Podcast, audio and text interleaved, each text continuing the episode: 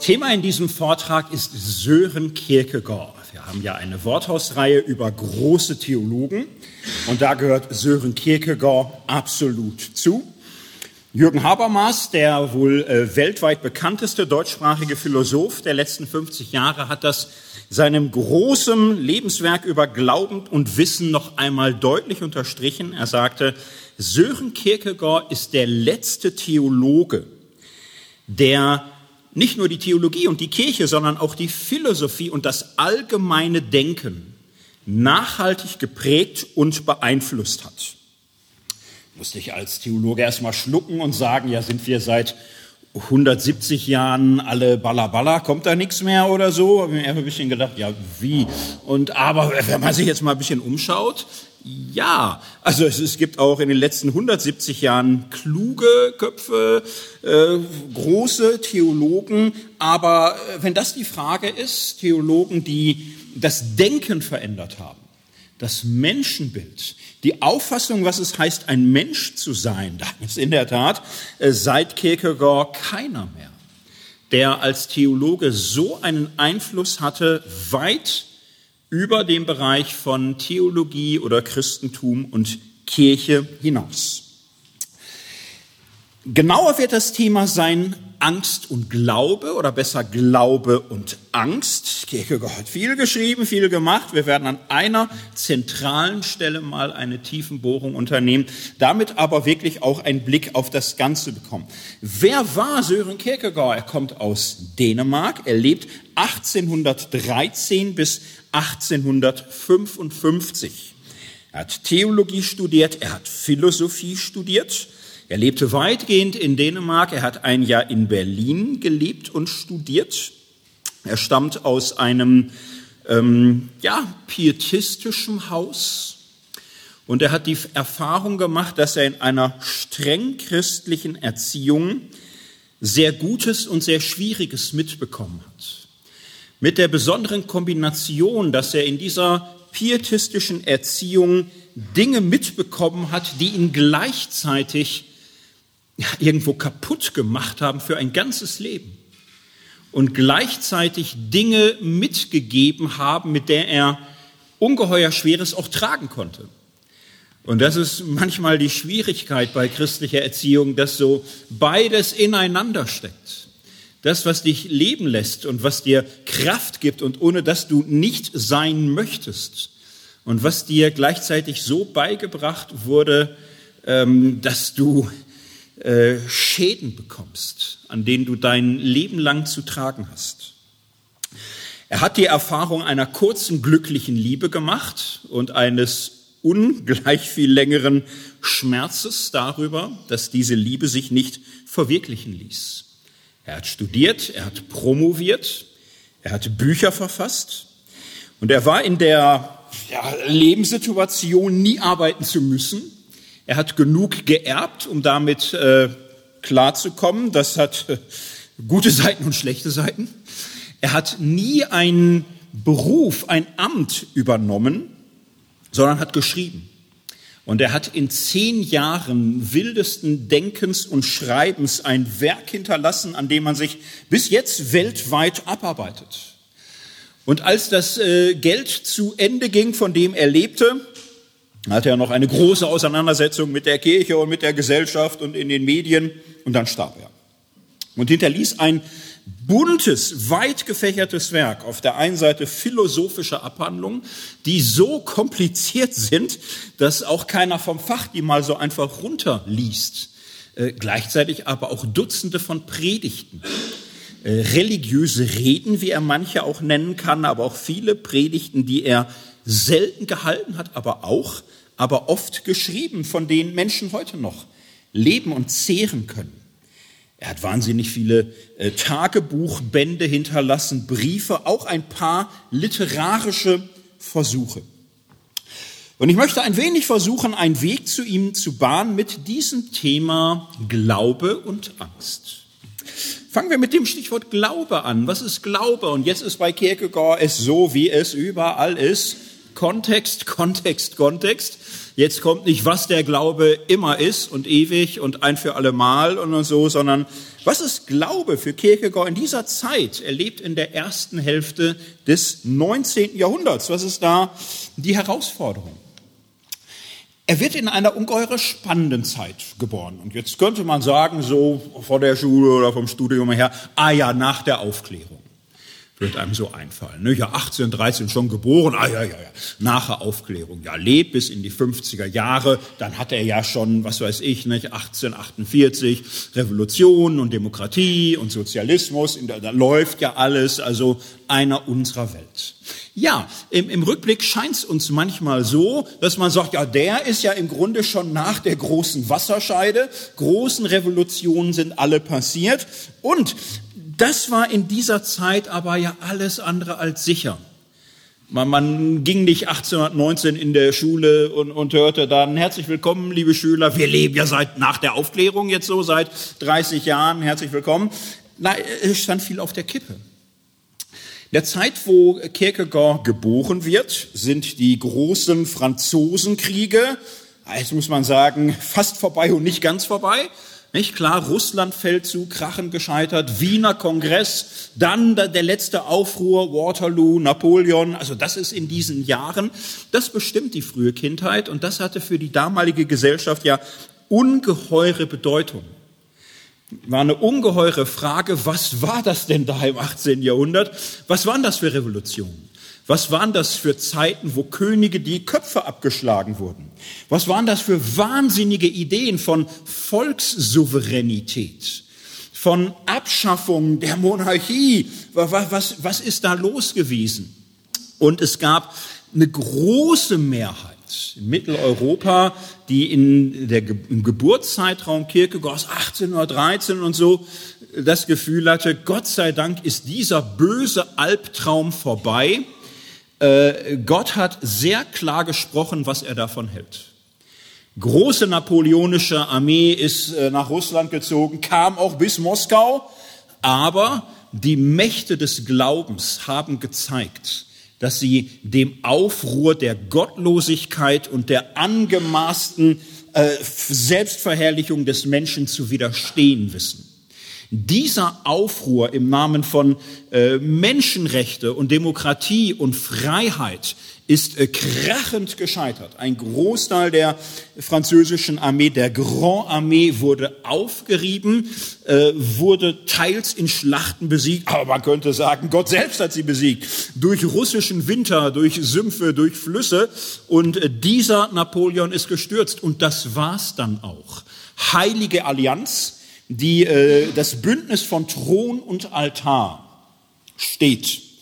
De, äh, der Glaube und die Krone sind in alter Eintracht zurück. Und wir alle haben gelernt, der Aufruhr von unten hat keine Chance. Gott selbst steht dagegen, die Jahreszeiten stehen dagegen, alles steht dagegen. Und diese angemaßte Aufklärung war im Grunde eine ungeheure Verirrung.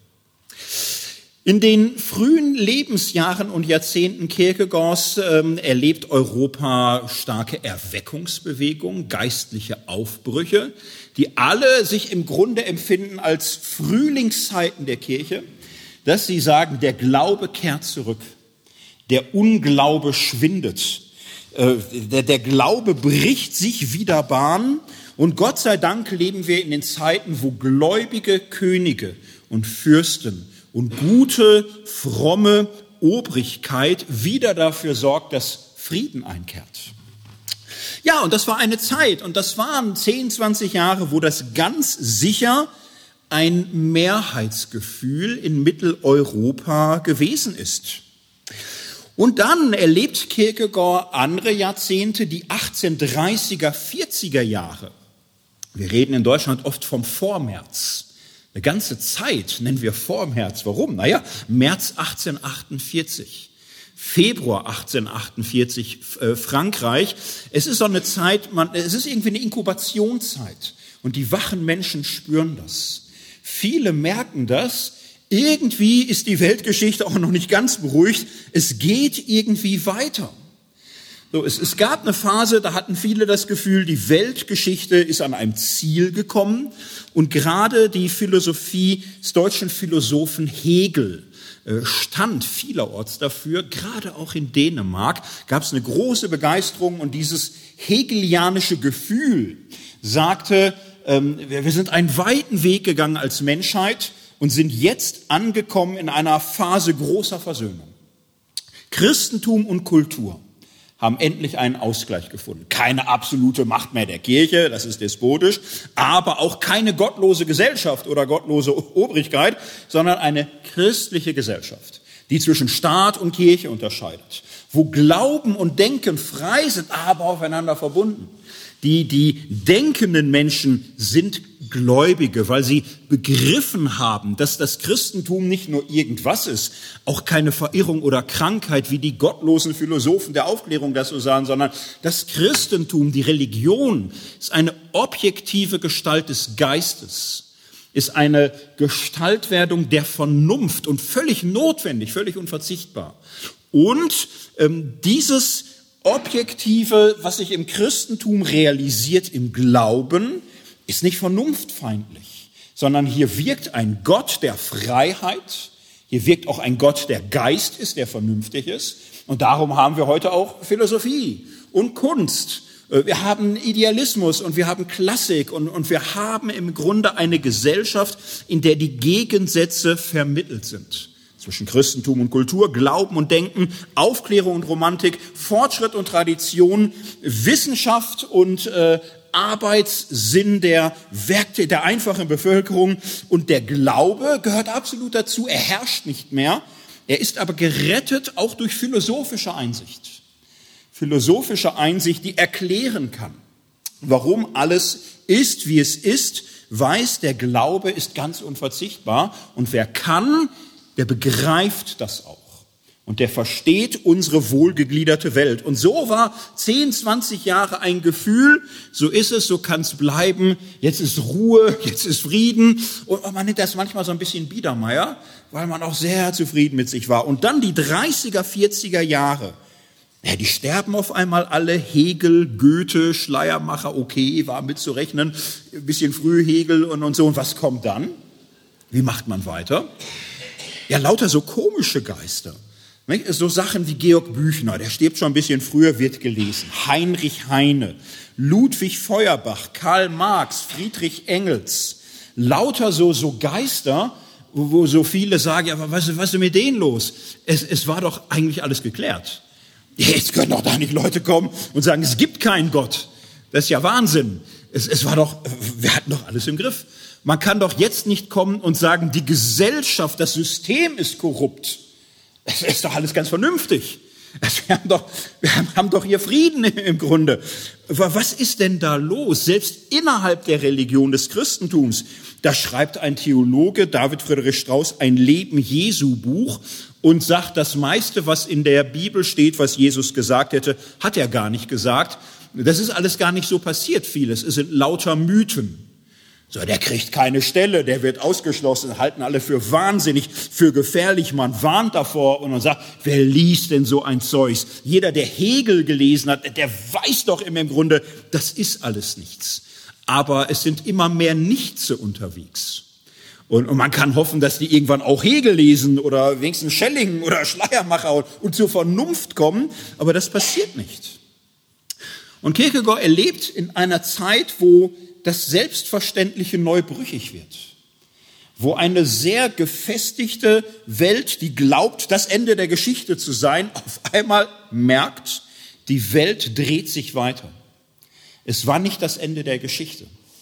Das war nicht das große Finale und jetzt ist nur noch Applaus, Applaus und wir leben glücklich und zufrieden in den Sonnenuntergang hinein, sondern die Welt ist in Unruhe und irgendwas scheint noch zu passieren und scheint zu kommen.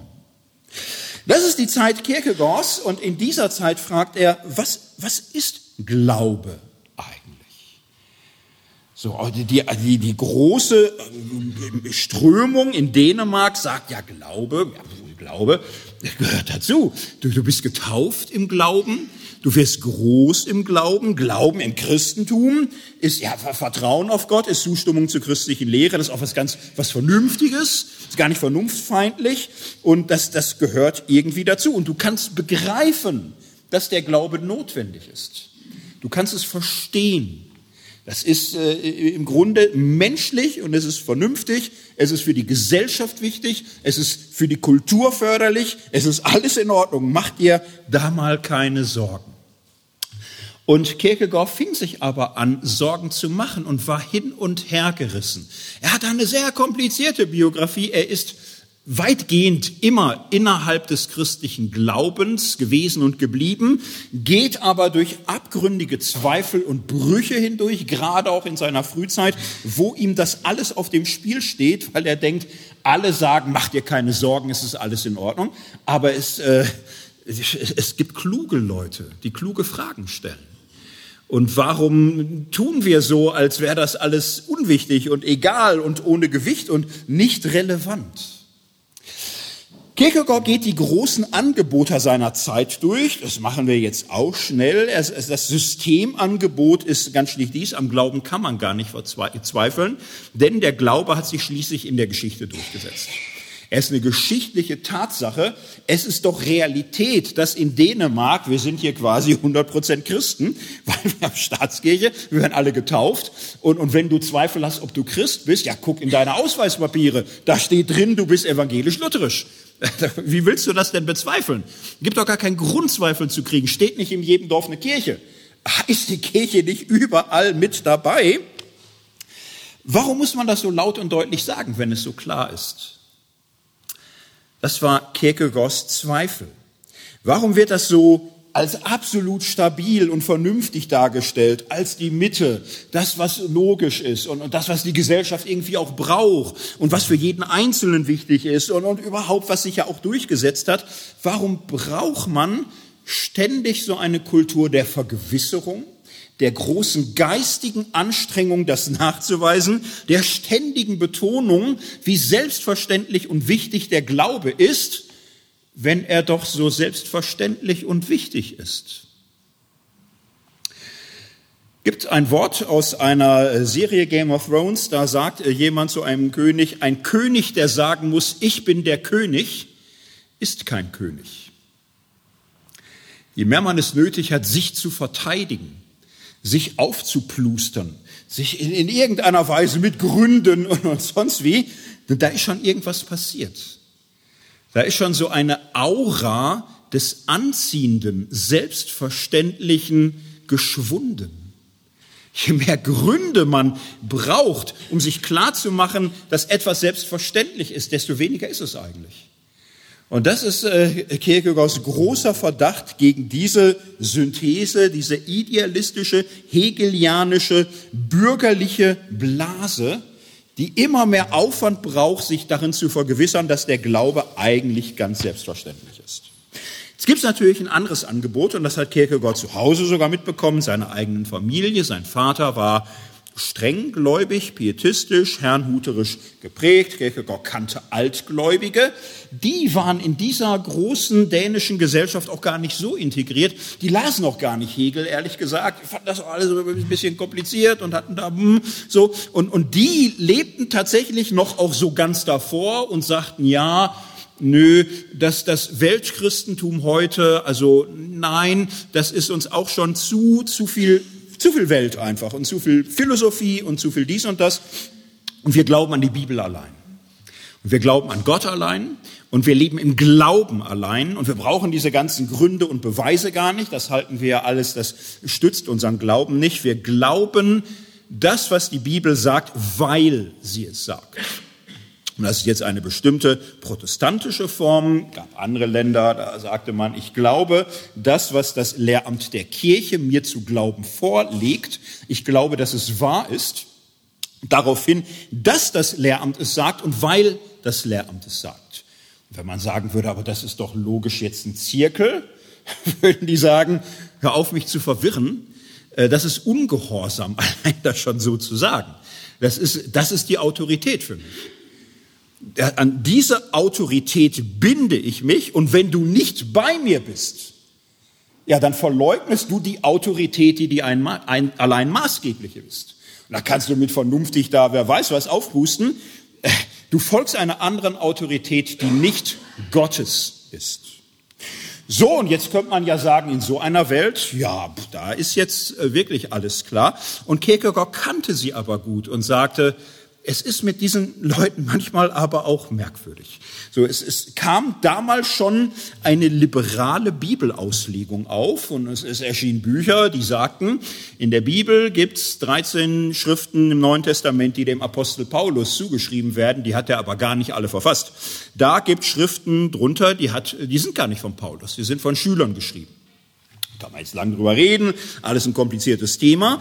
Und ähm, das war aber für die gerade beschriebene Gruppe äh, völlig indiskutabel. Die könnten ja sagen, aha, hm, ja, warum? Dass wir über die Gründe nochmal ein bisschen ins Gespräch kommen. Was denkst du? Was spricht dafür? Na, aber da, da kommen die nicht hin. Die sagen nicht, warum. Es interessiert sie nicht die Bohne, welche Gründe es da geben könnte. Äh, sie sagen von vornherein, das kann gar nicht sein. Denn äh, die Briefe, um die es geht, da steht ja Paulus drüber. Die fangen ja an mit Ich, Paulus. Insofern können die ja gar nicht von jemand anders geschrieben sein. Das hätten die Historiker gesagt, ja, Moment, das da Ich, Paulus, äh, das haben wir schon mitgekriegt. Das war damals einfach, Schüler wollten sich da nicht selbst wichtig machen, sondern sie hatten das Gefühl, in einer neuen Zeit auf neue Fragen, das, was der Apostel gesagt hätte, in seinem Namen weiterzudenken, das war für die normal.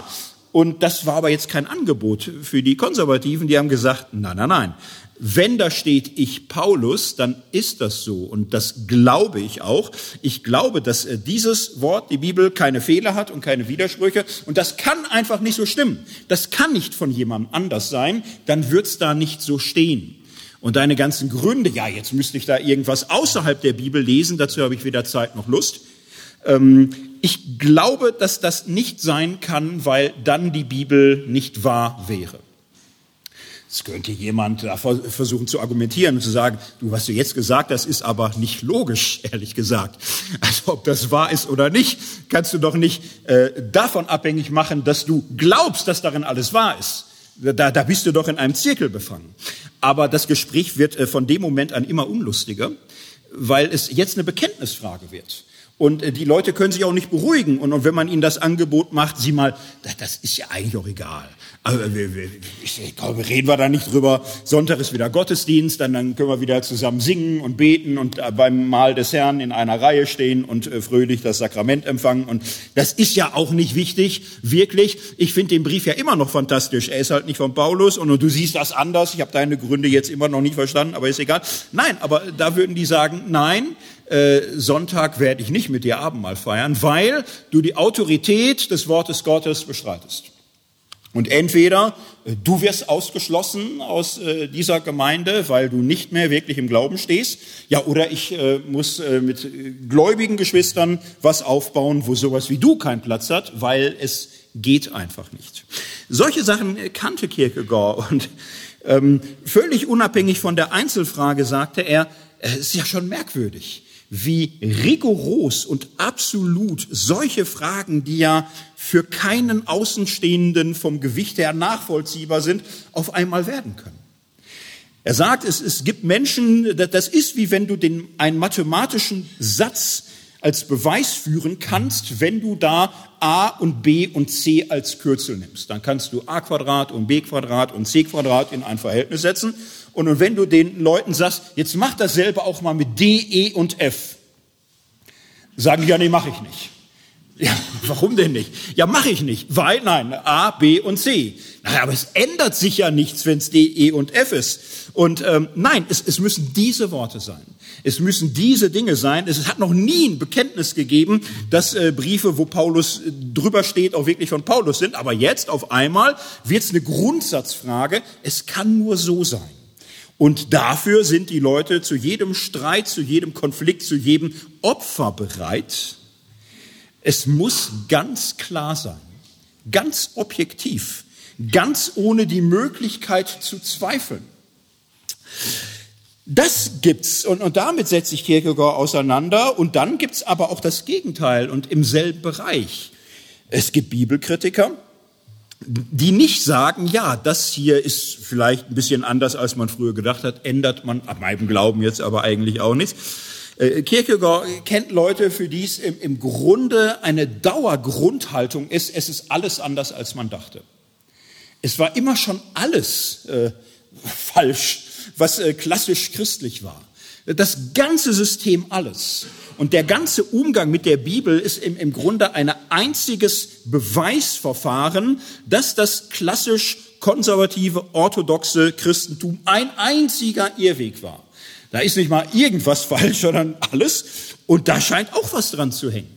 So, da, da ist es auch ganz wichtig, dass dann jedes einzelne Wunder und jede wichtige Figur und alles im, im, im Grunde gar nicht funktioniert. Und es ist im, im Grunde für manche extrem wichtig offensichtlich, dass das überhaupt nicht vertrauenswürdig ist dass die ganze Bibel, dass die Evangelien, dass die Tora, nehmt was ihr wollt, in irgendeiner Weise immer aufs Fazit zugeführt wird, ja, da ist alles unsicher. Da steht nichts fest, da, da ist nichts, worauf man sich irgendwie stützen kann, da ist alles, also es funktioniert gar nicht. Und äh, aus Kierkegaards Sicht war das so ein bisschen spiegelverhältlich. So, die einen brauchten die absolute Sicherheit, dass alles so ist, ist wie es sich verhält, äh, wie sie immer gedacht haben. Und die anderen brauchen nicht minder rigoros das Gefühl, dass alles, was man ihnen je eintrichtern wollte, von Anfang an verkehrt ist. Und dass da nichts irgendwie zuverlässig und gut und brauchbar ist. Es sind immer so alles oder nichts. Immer so 100 Prozent, immer so ganz oder gar nichts Lösung.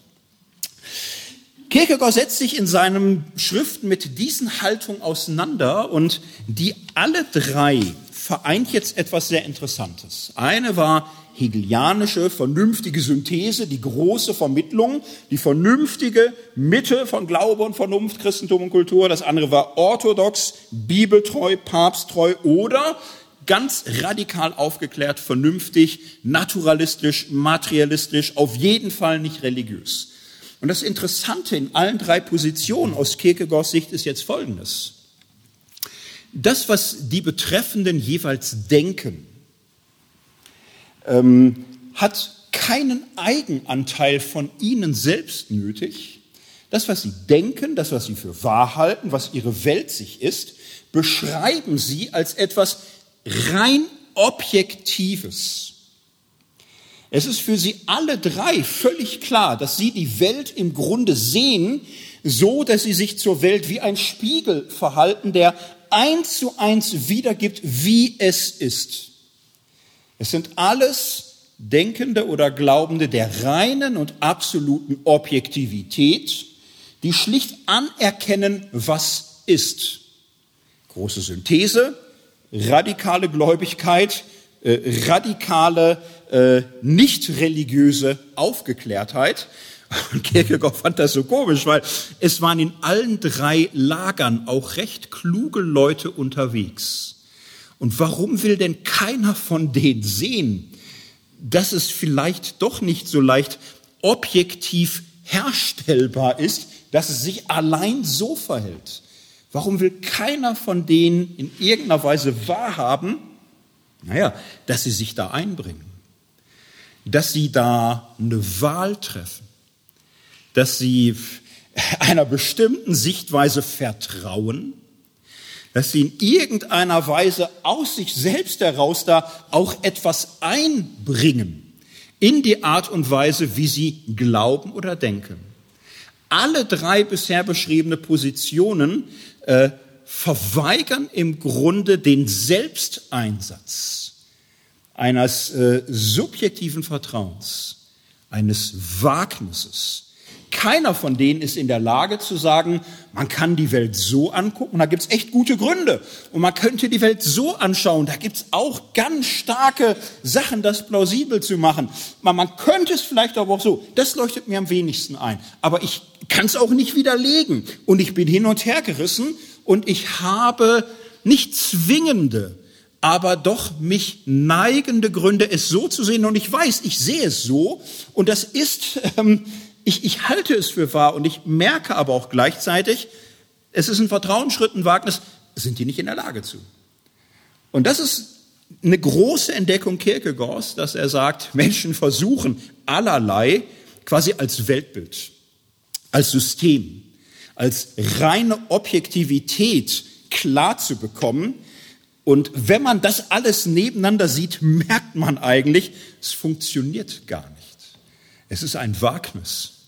Und Menschen entscheiden sich für Lebensanschauungen, für Glaubensweisen, die sie im letzten nie 100 Prozent ableiten und begründen, sichern oder beweisen können. Und das wollen sie nicht wahrhaben.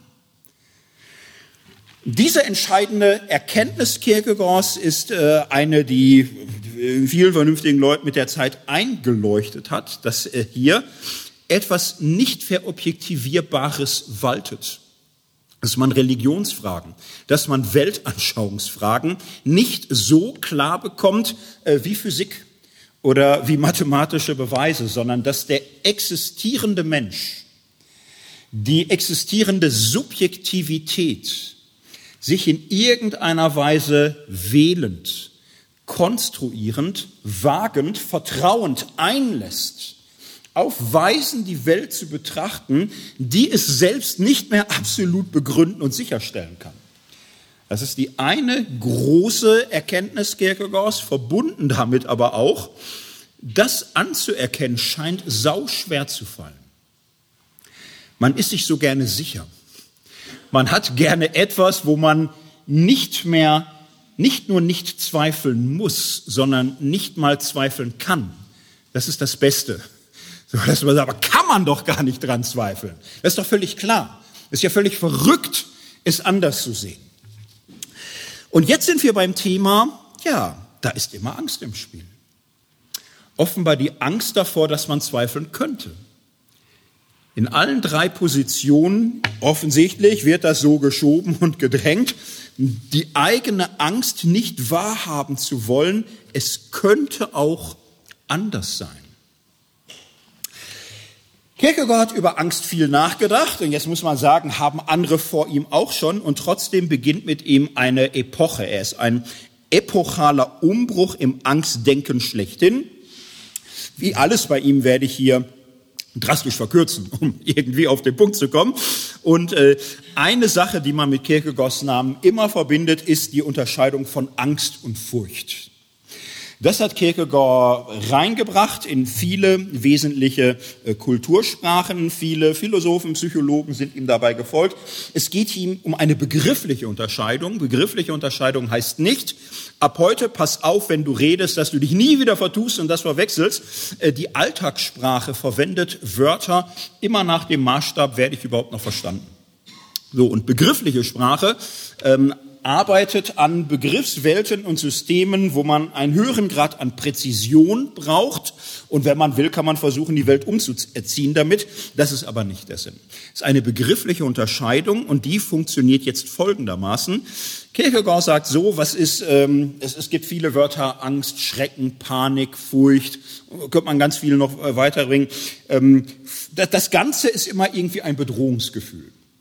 Man fühlt sich in irgendeiner Weise bedroht. Und Kierkegaard sagt nun so, es gibt eine Reihe von Bedrohungsgefühlen da, die sich auf etwas beziehen auf einen Befund, den ich habe, oder ein Schmerz und ich frage mich, was das ist, oder irgendein Niesen und Schnupfen und ich denke, oh nein, könnte, sollte es nicht nur irgendwie, sondern gar eine Seuche. Aber auch, äh, was weiß ich, auf etwas äh, bin ich bestohlen worden oder ich fürchte jemandem, der mir nicht wohl gesonnen ist oder irgendwelche Tiere, die ich äh, finde in meiner Wohnung oder so. Und ähm, da sagt Kierkegaard, das ist Furcht. Das gegenstandsgerichtete Bedrohungsgefühl nennen wir fortan Furcht. Und wir fürchten viel. Und in der Alltagssprache, äh, wer da sagt, ja, ich habe aber Angst vor Spinnen und nicht Furcht, red wie du willst, es geht um die Begrifflichkeit. So, und dann sagt Kierkegaard, und es gibt nicht nur gegenstandsbezogene Furcht, Es gibt auch ein umfassenderes Gefühl von Bedrohung, wo man, wenn man gefragt wird, wovor fürchtest du dich denn, es nicht sagen kannst. Und da sagt Kierkegaard, und das möchte ich Angst nennen. Es gibt ein umfassenderes Gefühl von Bedrohung. Worauf richtet sich Angst, wenn man keinen Gegenstand benennen kann? Das ist ja jetzt völlig komisch. Ähm, und jetzt geht es nicht um eine hohe Furchtbereitschaft. Also nicht das, wo wir heute sagen würden, generalisierte Angststörung, dass man ständig vor irgendwie, ne, kaum äh, ist mit Greta mal drei Tage nichts in den Nachrichten, hat man gar nicht mehr so schreckliche Angst vor brennenden Wäldern in Australien. Man war in Panik, aber hier hat man drei Tage nichts von Greta, ist vorbei. Aber Coronavirus oder so, man könnte sterben. Heute Nacht noch oder so, schrecklich. Und, und diese große Angstbereitschaft, die sich an alles das jetzt nicht, sondern in einem tieferen Sinne, was ist Angst als Grundbefindlichkeit ohne Gegenstand? Und machen wir es kurz und knapp. Das ist eine Angst, die mit unserer Freiheitsnatur gegeben ist. Der Mensch ist in der besonderen Lage verglichen mit jedem Tier, dass er ähm, nie mit Autopilot klarkommt. Tiere fürchten sich wie wir und sie haben viel Grund. Und sie fürchten sich vor allerlei, sobald Bedrohung da ist. Und in der Regel sind sie danach auch ganz ruhig. So, und äh, kommen wieder gut klar und äh, haben überhaupt äh, ganz vieles, äh, was sie von uns unterscheidet. Sie essen und, und trinken nicht zu viel, sie werden nicht süchtig, sie kriegen keine depressive Verstimmung, sie kriegen keine suizidalen Impulse führen auch weniger Kriege, sind nie auf die Idee gekommen, Waffen herzustellen und so weiter. Also Tiere unterscheidet viel von uns und vieles auch zu ihrem Vorteil und zu unserem Nachteil. Und äh, Angst unterscheidet uns von Tieren eminent, weil wir in den großen Fügungen unseres Lebenswegs immer selbst entscheiden müssen. Und äh, dieses Phänomen kriegt man auch gar nicht äh, neurowissenschaftlich weg. Man wird ja heute stark munitioniert mit Argumenten dafür, dass es gar keine Freiheit gibt. Dass irgendwer ganz Kluges gesagt hat, also ich habe sehr lange ins Gehirn geguckt und ich habe geguckt und geguckt und geguckt. Jetzt muss ich mal echt sagen, Freiheit habe ich nicht gefunden, also gibt's das nicht. Jetzt könnte man ja sagen, äh, Halleluja, das wäre ja, ähm, das, das ist ja eine, durchaus eine beliebte Anschauung. Es gibt ja Menschen, die das richtig äh, lieben. Ich hörte mal von einem Mann, der eine lange Alkoholkarriere hinter sich hatte. So, und er hat sich damit nicht nur äh, schlecht gefühlt und miserabel und schuldig, er hat sich auch wahnsinnig geschämt und es war ganz furchtbar. Und irgendwann hörte der davon, so eine Sendung, dass man überhaupt gar nicht frei ist. Und der hat sich das überlegt und dachte irgendwann, das ist ja ganz fantastisch. Das ja, also fantastisch im Grunde. Das heißt, ich kann ja gar nichts dafür. Was habe ich mich geschämt?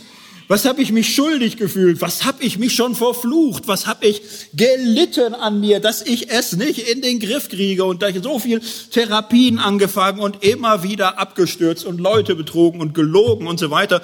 Und jetzt sehe ich eine ne Sendung und fühle mich wie im Himmel, weil es ist natürlich immer noch scheiße, aber ich kann nichts dafür.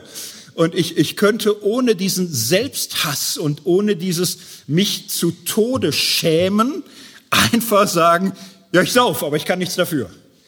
So, und äh, das, das hat ja was Attraktives.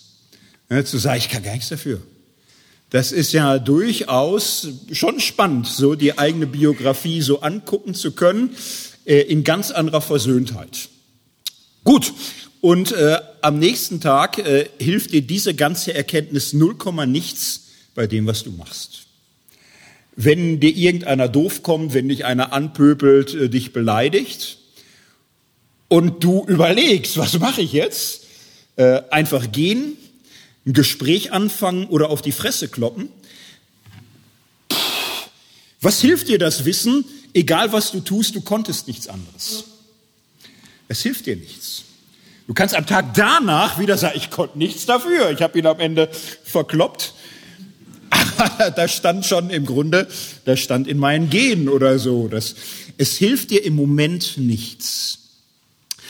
Unsere Freiheitsspielräume sind ganz sicher, ähm, naja, irgendwo zwischen ein und null Prozent. Das meiste, was wir tun, entscheiden wir nicht frei. Ja, völlig klar, dass das meiste, was wir tun, ist ein Ergebnis aus Erziehung und äh, Gruppendruck und äh, soziale Verhältnisse, in denen wir leben und das andere von uns erwarten. So, und dann gibt's aber die Punkte, manchmal schiebt und drückt keiner. Kein Instinkt nötigt. Und du musst echt überlegen, was du machst. Kierkegaard brachte das mal auf die Formel, das Leben wird rückwärts verstanden, aber vorwärts gelebt. Und alles, was du je im Leben rückwärts verstanden hast, hilft dir 0,0, wenn es um den nächsten Schritt geht, wie du leben sollst. Du kannst das Leben nicht quasi delegieren an das Wissen. Du musst dich entscheiden. Und die Frage, ob du frei bist oder nicht in dem, was du tun wirst, ja, frag alle Gelehrten dieser Welt. Herzlichen Glückwunsch, wenn du durch bist. Wir sehen uns in ein paar Jahren wieder. Du bist völlig verwirrt und, und hast dann da Neurowissenschaftler, Kantianer, Juristen, am Ende musst du dich sogar entscheiden, welche Bücher du mehr liest. Die Entscheidung nimmt dir keiner ab. Musst du selbst entscheiden, ob du die Bücher kaufst, ob du sie liest, welche du liest und ob es dich überzeugt. So Leute lassen sich davon allerlei überzeugen. Freiheit. Freiheit ist das Medium der Angst. In der Freiheit ist der Mensch an einem Punkt, wo die Dinge nicht feststehen und falls sie feststehen sollten, hilft es im subjektiven Moment des sich entscheiden müssens nicht.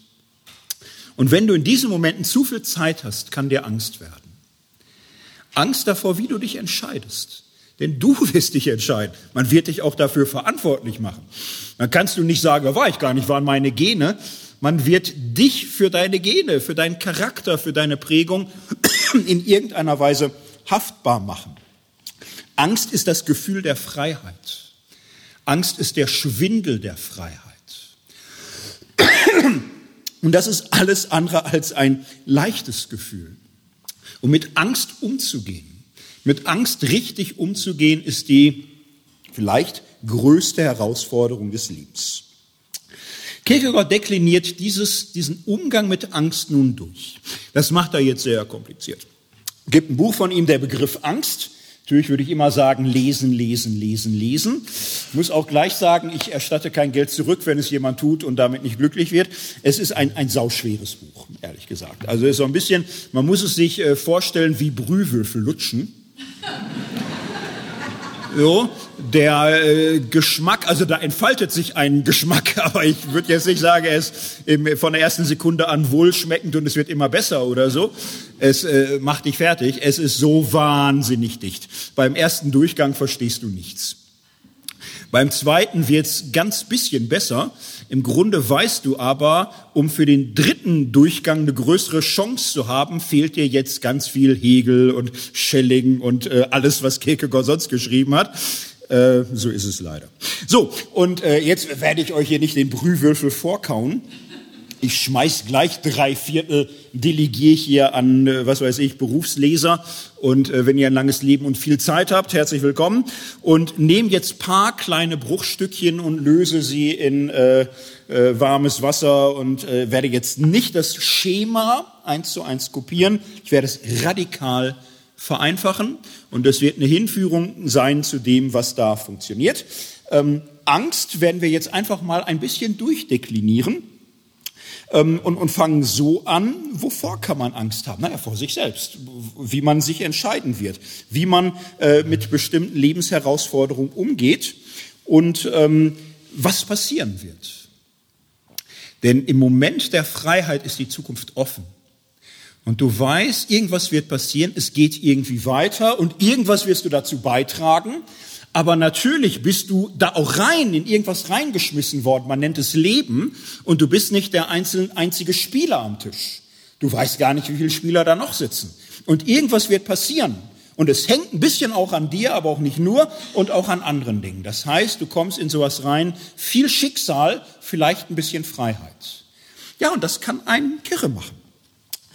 Ähm, wie gehen wir um mit dieser Angst vor der Zukunft, vor dem Schicksal? Jetzt schließe ich mich mal einer Kierkegaard Predigt an. 1847, Reden im verschiedenen Geist, wo er das durchspielt, Angst vor der Schicksal, äh, predigt, schöner Text, seht die Vögel unter dem Himmel, sie sehen nicht, sie ernten nichts und euer himmlischer Vater ernährt sie doch.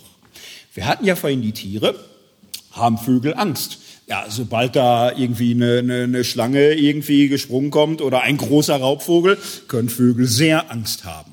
Nimm einen Vogel in die Hand, du wirst merken, der, der fürchtet sich. Der, der hat auch Grund in deiner Hand, leider. Vor Menschen müssen Vögel große Furcht haben. Und ansonsten aber kommen die gut klar. Ne? Man hört nicht viel von Medikamentenmissbrauch und äh, ohne Absacker vorm Schlafen gehen komme ich gar nicht zur Ruhe oder so. Also die wirken auch gechillt. Und äh, Kierkegaard erzählt in dieser Predigt jetzt aber, stellen wir uns mal vor, ein Vogel, der kriegt so humanoide Schübe. Der wird wie ein Mensch. Äh, eine wilde Waldtaube.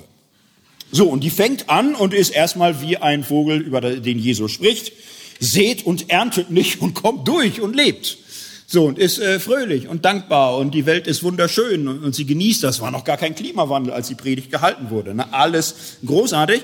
So, und jetzt fliegt die Waldtaube und kommt auf einmal vorbei an einem Taubenschlag und findet da zahme Haustauben. Und geht dahin, das war vielleicht falsch, und sagt, ach ihr Arm, ihr seid eingesperrt. Ja, kann ich mir gar nicht vorstellen. Also in dem Käfig sitzt ihr. Ja, muss schwer sein. War vielleicht keine gute Idee, denn die, die zahmen Haustauben waren klug und sagten, eingesperrt? also ehrlich gesagt, du tust uns leid, weil wir haben hier kein Gefängnis, wir leben in Sicherheit. Guck mal da zum Haus, da, da sehen wir den Bauern, dem gehören wir, und der sät und erntet. Und guck mal, was der da reinschleppt, die Scheune ist voll. Und jetzt ist Sommer und wir sind alle lustig, aber der Winter kommt. Und wenn der Winter kommt, hört manchmal der Spaß auf, es wird ernst. Und wir sehen jeden Tag, wie die Scheunen voll werden. Und wir sehen das Futter jetzt schon, was bis zum nächsten Sommer reichen wird. Und darum sind wir ganz, ganz glückliche Tiere. Wir leben in Sicherheit, weil wir genießen unser Leben mit einem langfristigen Horizont. Und du in deiner wunderbaren Freiheit, sieh mal zu. Die Waldtaube hält das irgendwie für ein bisschen mies, das jetzt so doof zu kontern und so fliegt weiter und sagt, Blödmänner, was wissen die, die sind eingesperrt und so. Aber ja, ähm, sie fliegt jetzt so ein bisschen durch die Welt und, und so sieht auf einmal tatsächlich ständig, ständig Bauern arbeiten. Die arbeiten von morgens bis abends, die Knechte auch und hat dunkle Erinnerungen, Winter, da war was, ja, so. Und auf einmal sieht sie das immer, hat sie nie gesehen. Und sagt, also wenn ich ganz ehrlich bin, ich, ich kann mich hineinversetzen in die Perspektive, dass es ein größeres Sicherheitsgefühl ist, zu sehen, wie man den Winter überstehen wird, äh, leuchtet mir jetzt ein. Nicht, dass ich tauschen möchte, aber es leuchtet mir ein. Ähm, also ein bisschen Sicherheitspolitik ist ja immer vernünftig. Ich fange jetzt auch mal damit an, ich kann auch Vorräte sammeln. Und so fängt sie an. Steht eine Stunde früher auf, sammelt, bis sie isst und so. Und sammeln sie noch ein bisschen mehr und äh, macht sich so ein kleines Lager und sagt, ich mache mir mein eigenes Lager. Ja, auch schlau. Und dann habe ich die Freiheit und die Sicherheit gleichzeitig. Ja, aber ist äh, schwierig und so. Ne? Nach, nach Wochen gesammelt kommt sie wieder, ihr Lager geplündert von irgendeiner anderen Wolltaube, die das auch irgendwie eine super Idee fand. Wahnsinn. Sie steht viel früher auf, denn jetzt muss sie aufholen. Und die, das erste Blatt, das war nicht mehr ganz grün. Jetzt wird man nachdenklich. Sie steht viel früher auf, sammelt, aber es wird alles schlechter, wird alles schwieriger. Und irgendwann singt sie nicht mehr. Und irgendwann ist sie nicht mehr lustig. Und manchmal wacht sie auf mit einem Gefühl, man müsste es Eifersucht nennen, diese blöden, zahmen, elenden, miesen, gemeinen Haustauben äh, tun ihr auf einmal nicht mal mehr leid, sondern sie denkt, wäre vielleicht auch ein Lebensentwurf. So, und da steigert sie sich immer rein und irgendwann ist sie durch. Und irgendwann wird's Herbst und, sie hat gar keine Vorräte, weil sie irgendwann auch mit nicht mehr konnte und, und irgendwie merkt, ich bin auch nicht mehr, hab nicht mehr die Kraft. Und ich bin ein bisschen aufgerieben und bin ein bisschen wundgesorgt. Und irgendwann in Verzweiflung äh, umfliegt sie ständig das Haus des Bauern und, und sieht, es gibt so einen Zeitpunkt, da macht er die Scheune auf und dann geht er zu den Haustauben und holt sie raus. Und, in diesem Moment, wo die Scheune auf ist, den nutzt sie, fliegt in die Scheune, setzt sich oben unter das Dach und atmet ganz tief durch und sagt, jetzt nichts merken lassen, die werden mich aufziehen, die werden mich auslachen. Ich werde die Schande in Würde tragen, aber ich bin in Sicherheit. Und in dem Moment sieht der Bauer sie und sagt, was hat denn da für eine wilde Taube? Aber passt gut. Also heute Abend beim Abendessen haben wir noch ein bisschen wenig Fleisch dafür. Ich drehe den Kopf um, rupfe sie und dann haben wir ein bisschen mehr lecker Abendessen. Und so kam es, dass diese Waldtaube nicht zu den Vögeln gehörte, von denen Jesus sagt, seht die Vögel unter dem Himmel, sie sehen nicht, sie ernten nicht und euer himmlischer Vater ernährt sie doch. Sicherheitsangst kann verrückt machen. Das in Sicherheit sein wollen kann ein immer tiefer in das Gefühl des nicht gesicherten Lebens verstricken. Sie hatte gar keinen Plan, dass man sich so unsicher fühlen kann, als sie noch ganz taube war. Aber diese dämlichen humanoiden Ansätze haben sie ruiniert. Ihr Nervenkostüm und dann ihr ganzes Leben. Und äh, jetzt, jetzt könnten wir Flora und Fauna durchmachen. Kierkegaard macht das mit einer Lilie. Gab man eine Lilie, die war so wunderschön, wie die von der Jesus sprach. Seht die Lilie auf dem Felde. Sie spinnen nicht und äh, doch versorgt sie euer himmlischer Vater und sie sind schön, wie Salomo es nicht war in all seiner Seide, Herrlichkeit und Pracht. So gab es eine Lilie, ja, die ging so und, und Gott freute sich jeden Morgen über sie und wäre einer vorbeigekommen, hätte er sich auch gefreut. Und die Lilie stand da und äh, lebte im, im Glanz des, der eigenen Schönheit und freundete sich mit einem Vogel an, der immer wieder vorbeikam der Vogel muss davor zu lange unter Menschen gewesen sein. Ja, also ganz miese Eigenschaften übernommen, äh, weil er mit der Lilie sich befreundete und dann immer so ein bisschen erzählte, was er alles mitgekriegt hat. Und so im, im Grunde auch sagte, also ich war neulich wieder, also habe einen Ausflug gemacht, es ist fantastisch, was woanders los ist. Es gibt also Flussmündungen, da, da, da, da ist der Leben ein Fest.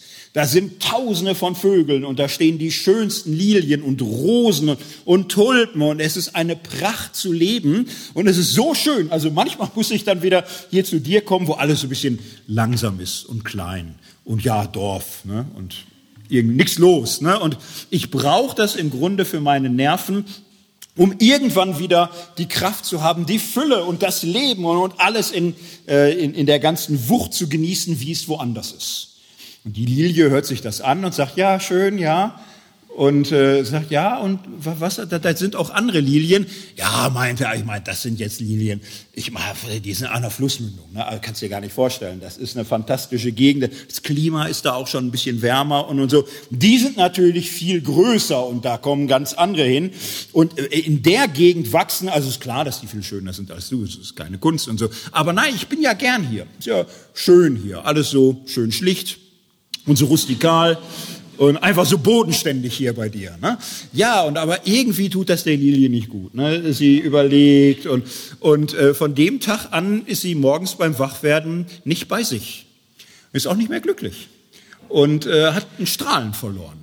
So, sie strahlt nicht mehr von innen heraus, was er ständig denkt, äh, woanders ist mehr los. Gibt andere Wiesen, die sind saftiger. Und woanders kommt nicht nur so ein kleiner mieser Vogel und erzählt mir was von große Welt. Woanders äh, sind unzählige Vögel und unzählige. Äh, also, riech was los? Ich verpasse was.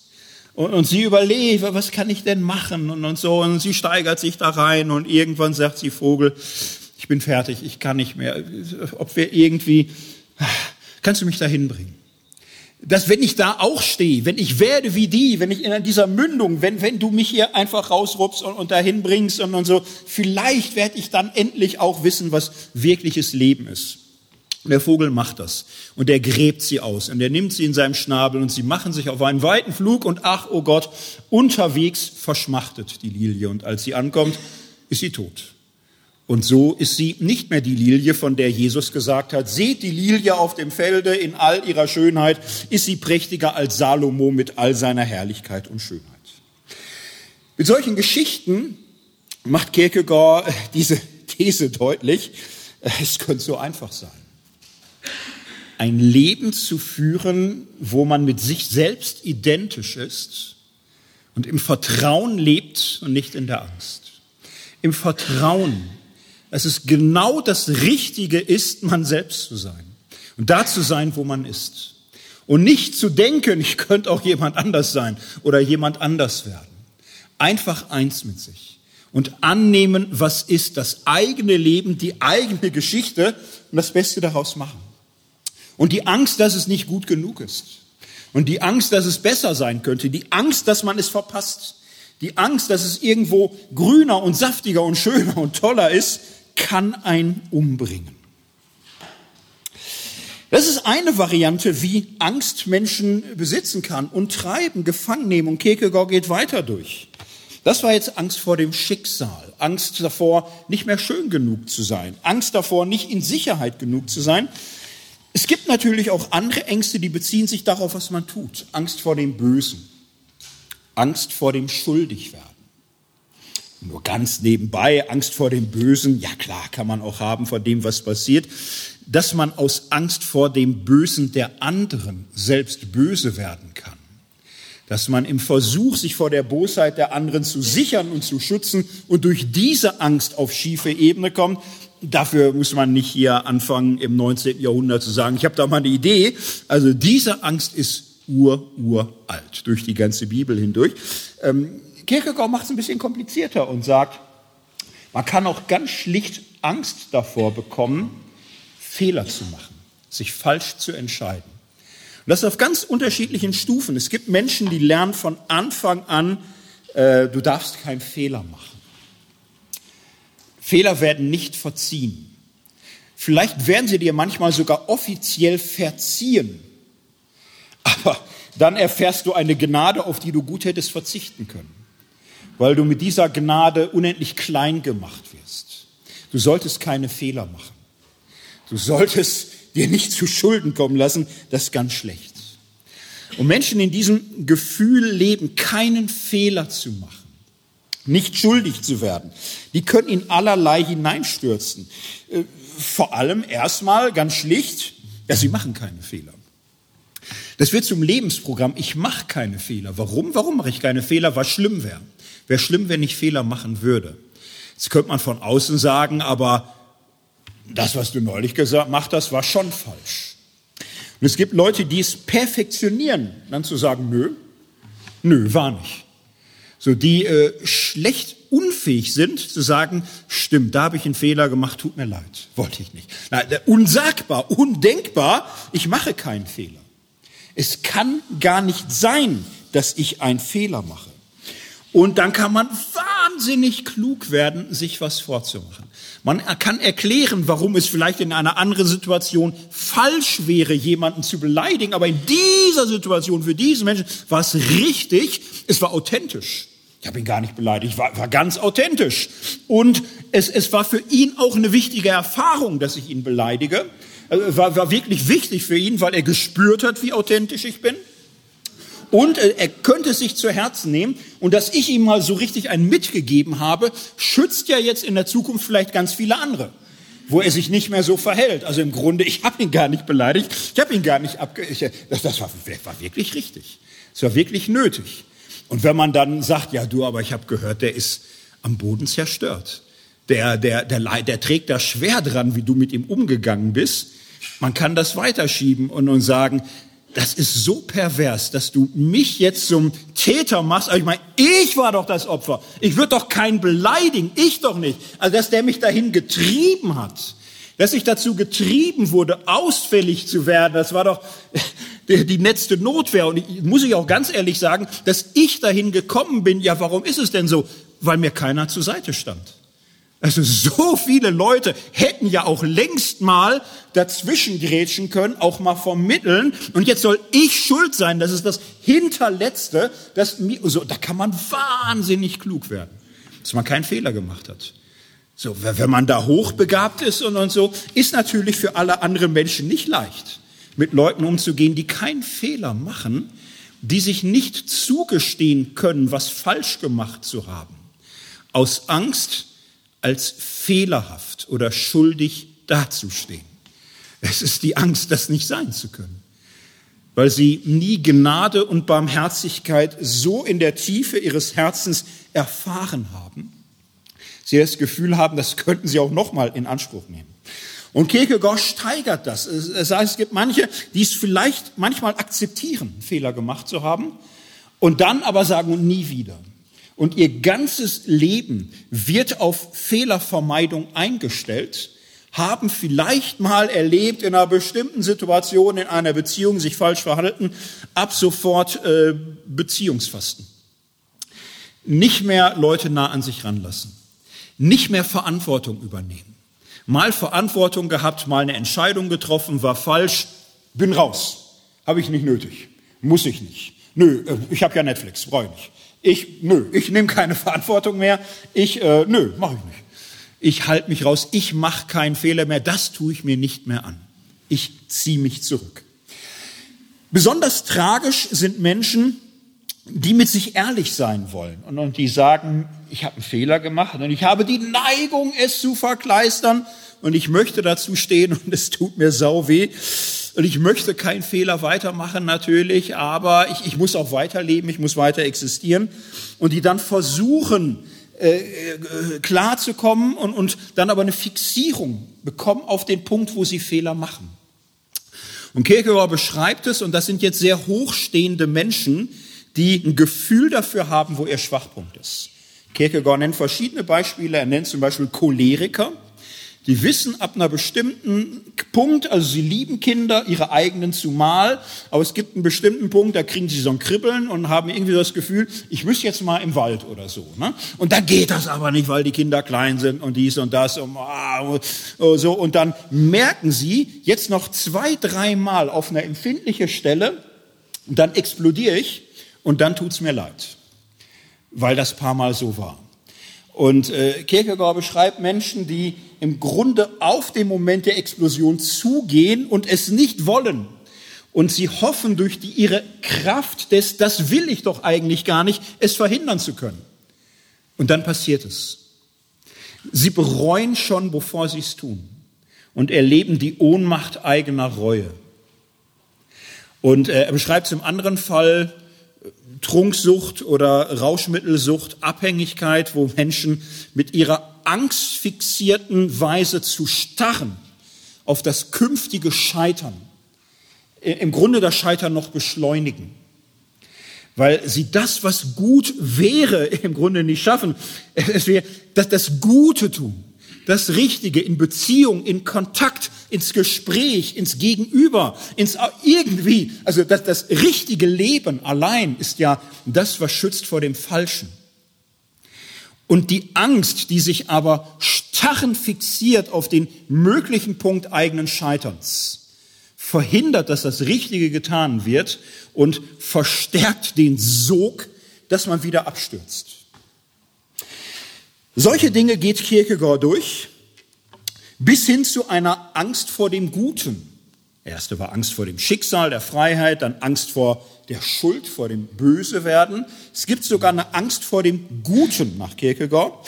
Er sagt, das ist das Dämonische. Das ist ja das Verrückte bei den Dämonen des Neuen Testaments, dass sie zu Jesus sagen, geh weg. Wie wahnsinnig ist das denn?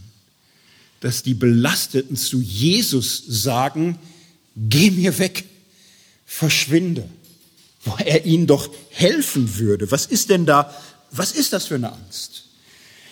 Ja, man kann Therapien, die einen heilen könnten, fürchten,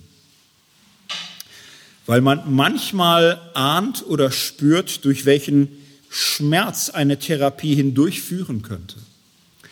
Und irgendwann kann auch ganz schlicht der Punkt kommen, wo man Therapien fürchtet, weil man irgendwo ahnt, hätte ich ja vor zehn Jahren schon machen können.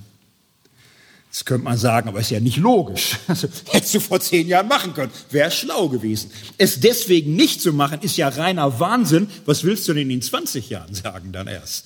Nein, weil man sagt, hätte ich doch vor zehn Jahren mal angefangen, mich mehr um mich zu kümmern. Wenn ich jetzt damit anfange, dann ist der Gedanke ja gar nicht auszuhalten, wie doof ich war, zehn Jahre zu lang gewartet zu haben dann schiebe ich den Gedanken weg, weg, weg. Will mich auch gar nicht darauf ansprechen lassen. Nein, ich will mir nicht helfen lassen. Und Kierkegaard dreht es auch weiter und sagt, und es gibt eine merkwürdige Angst auch vor Religion. Die wittert er damals schon, 1840er, dass viele Angst vor Religion haben, vor Glaube. Und, und woran sieht man das? Die kommen nicht an den Punkt zu sagen, Religion ist irgendwas Wichtiges. Religion ist mindestens wie Kunst oder Sport oder Musik oder Recht, mindestens. Man kann sich damit beschäftigen, man kann sich das genau anschauen, man kann sich irgendetwas aussuchen oder auch nichts. Aber es ist doch eine interessante Sache. Und ja, wäre eigentlich normal, wäre völlig normal, wenn ihr außerirdische Land uns erforschen wollen, die würden sagen, doch nicht sagen, wir erforschen alles, auf eurer Religion haben wir Angst. Ach, die, die würden sich das angucken, weil Religion etwas extrem Interessantes ist. Und äh, es gibt Menschen, die können nicht mit Interesse auf Religion schauen, sie, sie schauen in einer tiefen Haltung aus Abwehr, Aversion, Widerwillen, Ekel, Scheu, Wut. Und wenn man sie fragen würde, hast du, hast du Angst vor Religion? Da würden sie, äh, wenn sie sich gut im Griff haben, nein, knurren. Wenn sie sich schlecht im Griff haben, würden sie bellen oder knurren. Weil ja irgendwie schon. Irgendwie schon. Das ganze Thema macht nervös. Es macht aggressiv. Und die Gründe dafür sind ja schnell zusammengetragen. Also es gibt extrem gute Gründe vor Religion Angst zu haben. Jetzt könnte man sich umgucken und auf die Idee kommen, es gibt ein paar Sachen, vor denen müsste man keine Angst haben. Sie könnten wahnsinnig hilfreich sein. Und, und selbst wenn es irgendwie nicht passt oder nicht stimmt, dass es mindestens ein schöner Traum ist, in den manche sich da einlullen, ist doch viel zu interessant, es zu ignorieren. Und Kierkegaard verfolgt das sehr feinsinnig, wie Menschen der Religion, der Frage nach Gott und Glaube ausweichen. Jetzt haben wir viel erzählt über Glaube und über Angst. Und jetzt könnte man sagen, jetzt kommt die Lösung. So, die Lösung könnte man sagen, ja, da muss doch jetzt in zwei Minuten hier sagbar sein. Glaube und fürchte dich nicht. Das ist doch eine super Idee. Es ist einfach zu sagen, Glaube ist die Überwindung der Angst. Wer vertraut, so, wer, wer im Vertrauen lebt und nicht in der Angst, der hat's. Das musst du machen. So, und äh, Gott als Schöpfer, als Anfang und Ende, da kannst du drauf vertrauen, dann hast du keine Angst mehr. Ja, und wer völlig falsch, wer völlig, äh, völlig in die Irre gegangen, so einen Gegensatz aufzubauen, glaube, dann musst du keine Angst haben. Wenn wir alles bisher Beschriebene uns nochmal vor Augen führen, der Witz ist ja, es war immer die Strategie, sich die Angst vom Leibe zu halten. Was ist Glaube? bei Kierkegaard.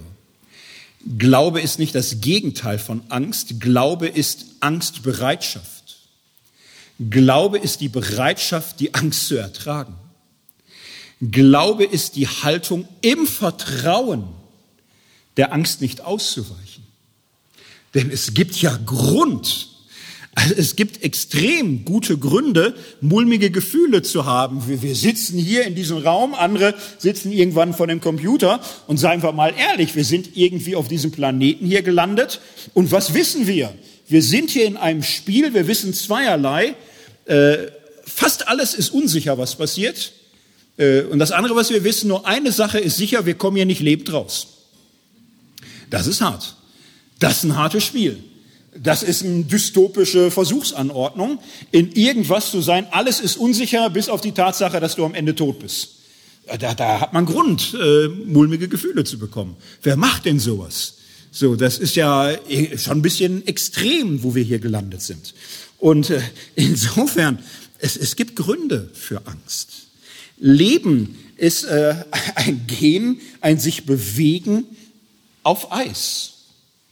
Es, es wirkt stabil, es wirkt fest, es wirkt wie Erde, aber wir gehen auf einer Eisfläche. Und darunter sind 10.000 Meter Ozean. Und äh, du kannst viele Schritte tun und nicht wissen, dass es Eis ist. Du glaubst, dass es stabil ist, bis du es zum ersten Mal knacken hörst. Und dann bist du in einer anderen Welt. Und es gibt Menschen, die hören extrem lange das Knacken nicht. Und äh, lass doch Einzelne hier durchsegeln, die es ihr Leben lang nicht klacken, knacken hören.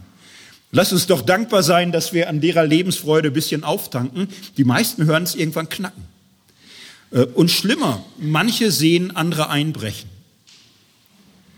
So gerade war noch einer neben ihnen und bricht ein. Und es passieren Dinge, die niemals passieren dürften und sie geschehen. Und die Welt ist eine andere geworden. Und auf einmal spürst du die 10.000 Meter Ozean unter dir und du spürst jeden Millimeter und du spürst, wie dünn das Eis ist. Und wenn du das Gefühl bekommen hast, wirst du es durch Vernunftgründe nicht mehr los. Da kannst du nicht sagen, ja, aber der hat noch nie das Knacken gehört, wenn du es mal gehört hast. Es gibt Grund dafür, sich vor den Rissen im Eis zu fürchten. Denn Menschen, brechen ein. Die Lösung ist nie äh, zu sagen, äh, gibt keinen Grund, Angst zu haben. Und irgendetwas zu machen und zu tun, mit dem du völlig angstfrei sein kannst. Vertrauen ist die Bereitschaft zur Angst. Vertrauen ist Unsicherheit zu akzeptieren. Vertrauen ist ein Leben jenseits mathematischer Berechenbarkeiten. Vertrauen ist Schritte tun, wo du nicht durchrechnen kannst, alles, was daraus folgen wirst. Und das ist Leben. Und Vertrauen ist nicht äh, das Gegenteil von Angst, sondern Leben trotz Angst, mit Angst, in Angst, aber so, dass es Vertrauen, der Mut, die Zuversicht, immer das entscheidende bisschen größer bist und du handelst, nicht aus Angst. Wenn du aus Angst handelst, dann fliegst du oder schlägst du. Dann läufst du weg oder trittst zu. Dann handelst du aus Angst. Wenn du vertraust, dann sprichst du oder gehst Wagnisse ein oder lässt dich auf Begegnung ein. Und Glaube ist eine, eine Grundhaltung eines solchen Vertrauens. Die spannende Frage ist ja, wie kommen wir denn jetzt dahin? Und, und das ist der Punkt, wo Kierkegaard sagt, an der Stelle ist dieser Jesus von Nazareth so eine faszinierende Figur. Denn wenn ich mich umschaue, alles, was wir beschrieben haben, was ich gerade nacherzählt habe, es ist so wahnsinnig viel Angst gesteuert. Angst gesteuert heißt nicht, dass du die Angst spürst. Du bist einen Schritt weiter, wenn du sie spürst. Äh, wenn die Angst dich steuert, spürst du natürlich nicht die Angst. Sie steuert dich ja, du gehorchst ihr. Dann spürst du ihr nicht, sie nicht. Ist ja klar. Das ist ja immer gut. Äh, den Leuten dann zu sagen, du hast doch Angst, sagen sie, nein, sie spüren es ja gar nicht, sie lassen sich von ihr steuern, dann hast du keine Angst, alles ist gut. Dieser Jesus von Nazareth handelt nie angstgesteuert. Er läuft nicht weg. Er schlägt nicht zurück. Er geht nicht die ganzen Abkürzungen der Wut und des Ich bin raus, des macht doch euren Scheiß alleine und habe ich das nötig und wer bin ich, dass ich mir sowas hier sagen lasse und nichts davon, nichts. Dieser Jesus lebt völlig ungetrieben von Angst und jetzt kann man ganz schlicht fragen, ja warum? Ist er, äh, ist er unser Bester? Ist er derjenige, der von uns es irgendwie rausgekriegt hat? Ist er im Grunde ein Mensch, der lebt wie ein Gott, als hätte er es alles im Griff. Da ist eine Idee, aber es ist natürlich eine frustrierende Erfahrung, vor allem, wenn man mehrfach erlebt hat, das schafft man nicht. Und für Kierkegaard ist das alte, rustikale, wuchtige Christentum hier ein erlösender Gedanke. Jesus ist kein Mensch, der wie ein Gott lebt sondern er ist Gott, der sich als Mensch offenbart. In Jesus kommt mir ein Gott entgegen, der uns Menschen radikal vertraut, der sich selbst in unsere Hände gibt, der seinen Namen in unseren Mund legt, der seine Worte in unsere Hände legt, der unter uns lebt, der sich auf uns einlässt, der seinen Namen von uns missbrauchen lässt der uns freistellt, der uns frei liebt, der dieses Zutrauen in uns hat, dass dieses wahnsinnige Experiment Mensch funktionieren könnte. In diesem Jesus scheint Gott auf. Und in diesem Jesus kommt uns Gott entgegen, nicht in der Theorie, sondern in der Tat und in Liebe. Und in diese Liebe hinein kann ich mich mit meiner Angst so bergen, dass ich sie nicht verdränge, nicht wegwünsche, sondern mit dieser Angst mich geborgen weiß in einem letzten Vertrauen, in dem ich mich nicht sichern kann. Gott ist nichts, äh, was ich zu packen oder zu greifen bekomme. Er ist nichts Endliches. In ihm begegnet uns der Unendliche. Alle anderen Lebensformen versuchen in irgendeiner Form, sich in etwas Endlichem zu sichern, einer Theorie, einer eigenen Stärke, einer eigenen Fluchtstrategie, einer eigenen Geschicklichkeit, einer Weise, sich die Welt zurechtzulügen und anderen auch. Irgendetwas soll mich schützen. Irgendeine Waffe, irgendein Fluchtmittel, irgendeine Methode. So kriegst du Gott nicht. Ja, viele machen es nicht. Also Gott wird in solcher Weise missbraucht. Und der Gott, von dem dann die Rede ist, ist nie der Gott, der in Jesus Mensch wird und der dir in bedingungsloser Liebe entgegentritt. Und der dich will, dich Lilie, dich Vogel, dich Angsthase, dich Flüchtling, dich Fehler vermeiden wollender Fehlermacher, dich äh, ja kaputtes, gestörtes etwas als geliebtes Kind anschaut und dich gesund liebt und nach Hause liebt. Und dem du nicht zu greifen kriegst, aber wo du sagst, ich will in dieses Unendliche hinein vertrauen. Und das, was mir darin eine Spur ist, ist es dieser Jesus. Und diese Geschichten und diese Worte und dieser Name. Darauf will ich zugehen. Ich bin mal vor vielen Jahren nach äh, Kopenhagen gekommen, bin dann nachts früh äh, aus dem Hotel und bin zum Friedhof gegangen. Ich wollte Kierkegaard besuchen. War jetzt ganz unspiritistisch, keine Angst, na, es kommt nichts Schlimmes. Aber ich bin zu seinem Grabstein gegangen, weil ich da sein wollte. Ein Grabstein ziemlich schlicht und es steht einfach drauf, dänisch ungefähr, nicht das Leben äh, passiert alles viel und was ich möchte, ist mit Jesus ewig sprechen. So fromm, so pietistisch, so schlicht beschreibt er es, weil Kierkegaards Erfahrung ist, gelingendes Leben ist immer ein Gespräch, ist immer ein Dialog. Und in Jesus habe ich das Gegenüber gefunden, wo das Gespräch immer weitergehen kann, durch jeden Abgrund hindurch, durch jedes Scheitern hindurch, durch jede Schuld hindurch, durch jede Angst hindurch, durch jede Schwermut, durch jede Verzweiflung hindurch, hört dieses Gespräch nicht auf, weil er mich immer wieder anspricht. Und ich kann sagen, was ich will, und ich kann schreien, was ich will, und ich kann klagen, was ich will, und es bleibt ein Gespräch. Und ich bin zu diesem Grabstein hin, äh, sehr schlicht, ich wollte Danke sagen. Danke für tausend wunderbare Stunden über seinen Büchern. Danke für tausend Impulse voller Humor und voller Feingefühl. Danke für so viel Mitleid mit menschlicher Zerbrochenheit.